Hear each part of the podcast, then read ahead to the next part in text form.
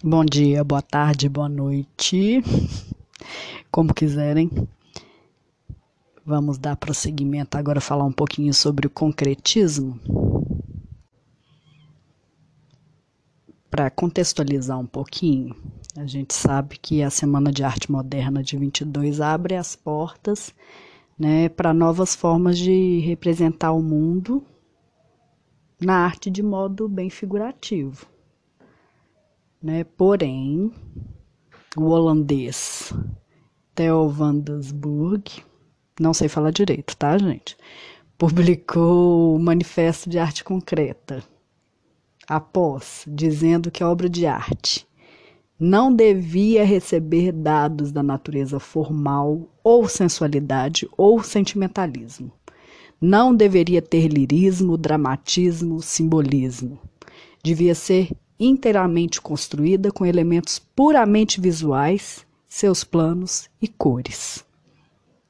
Então, os concretistas aí vão defender o racionalismo, né, vão incorporar processo matemático à composição artística, vão defender a autonomia da arte em relação ao mundo natural. Então, né, o que, que isso quer dizer? Que a obra de arte não deveria representar a realidade. Então, a arte abstrata vai influenciar a arte concreta. Né? A arte concreta é abstrata.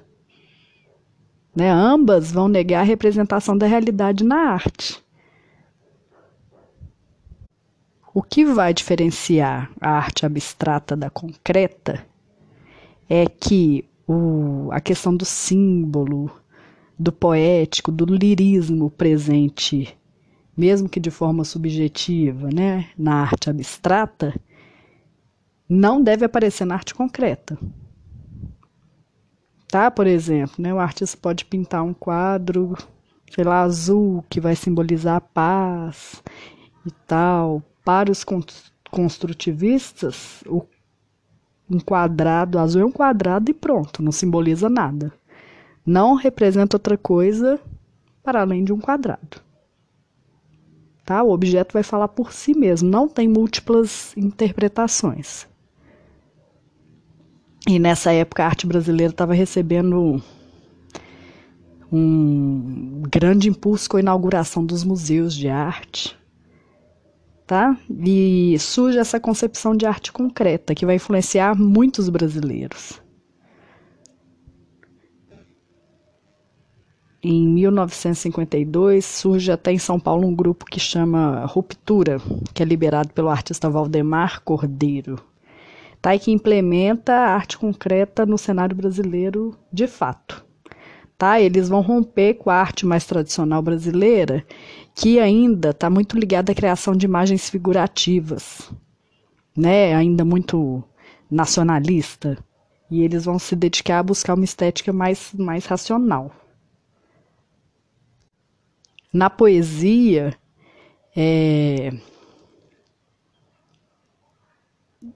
esse concretismo aparece de maneira muito imponente, né? A poesia concreta tem um, uma força muito grande aqui no Brasil tá? Com Augusto de Campos, o Haroldo de Campos, são irmãos, né? O Décio Pignatari e outros, né? Eles vão publicar em 1955 é, uma série de poemas concretos que vão tentar aproximar a palavra da imagem, né? O verbal e o visual, né? Então a poesia visual, a poesia concreta surge aí também.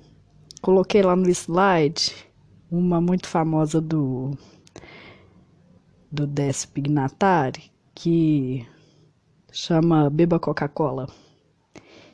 E na sequência, eu coloquei uma releitura do Gilberto Mendes, que foi um dos pioneiros da música concreta, já na música no Brasil, que é super interessante. É o último videozinho no slide, não deixam de ver. É muito bacana a leitura que ele faz. Tá? Que na verdade é uma crítica à sociedade de consumo, mas muito legal. Os elementos principais do concretismo são, portanto, né? aspiração a uma linguagem de comunicação universal. Né? Aquilo tem que comunicar a todos. Com a autonomia da arte com o mundo exterior. Integração do trabalho de arte na produção industrial.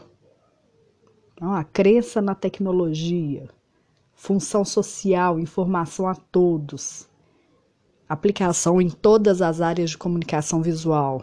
Né? O artista cabe contribuir de modo abrangente para a socialização da, da boa forma, do design, na tipografia, a utilização tanto no suporte como na matéria-prima de materiais industrializados, materiais, materiais produzidos em série, como ferro, alumínio, tinta esmalte. Né? Eles vão se basear no rigor geométrico, na matemática, né, que vai estruturar ritmo. Vão eliminar o gesto do artista, o sinal do, da mão, o traço livre. O desenho é preciso, é rigoroso, feito com régua, com passo. Tá? Isso tudo vai acontecer nos anos 50, de maneira mais ativa. E é isso, pessoal.